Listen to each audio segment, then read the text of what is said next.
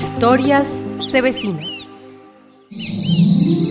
El Valle volvió a estar presente en la Feria Internacional del Medio Ambiente FIMA, gracias a los programas de sostenibilidad que tiene la CBC. En esta séptima versión de la feria, que se desarrolló en Corferias de Bogotá, el público tuvo la oportunidad de apreciar desde otro ángulo el trabajo por la recuperación sostenible del departamento. Marco Antonio Suárez Gutiérrez, director general de la CBC, dice que la corporación fue un éxito en la FIMA todos los proyectos que tiene la corporación es lo que está marcando la pauta, no solo a nivel nacional, sino a nivel mundial. Y eso nos da muchísima alegría. En primer lugar, nosotros le estamos apostando al disminuir la huella de carbón con la gran siembra de árboles que nosotros estamos haciendo. Nosotros vamos a sembrar 8 millones de árboles de aquí al 2023, pero adicionalmente estamos haciendo otra serie de procesos que ayudan a disminuir esa huella de carbono. Estamos haciendo sistemas de tratamiento de aguas residuales para todos nuestros campesinos. Vamos a hacer más de 2.400 sistemas de tratamiento de aguas individuales.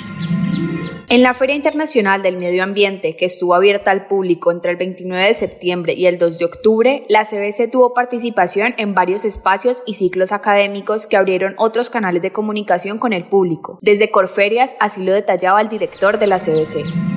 Tenemos tres espacios. Un stand inmenso donde todos los programas que tiene la corporación. Otro stand donde nosotros hacemos nuestras conferencias. Le contamos en viva voz a la gente qué es lo que estamos haciendo, cómo lo estamos haciendo, de qué manera. Y hay otro espacio que colocamos al servicio de FIMA, que es creado por la corporación, donde no solo CBC, sino las demás corporaciones y entidades del SINA pueden también dar capacitaciones y charlas. Trajimos nuestra emisora en modo verde radio, la primera emisora virtual 100% ambientalista y algo adicional, hacemos parte del panel principal de CIMA.